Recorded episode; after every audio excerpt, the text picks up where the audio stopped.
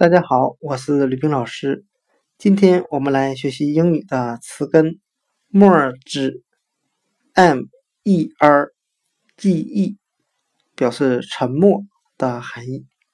我们可以用谐音法来记忆这个词根 “more”，它的发音很像汉语的“墨汁”，淹没的“没”，之前的“之”。我们这样来联想这个单词的意思：这条船被水淹没了，那它就是沉没在水中。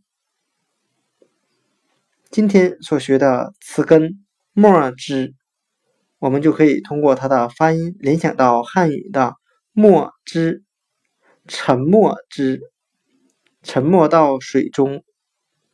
今天所学的词根 “more” 之。沉默，就讲解到这里。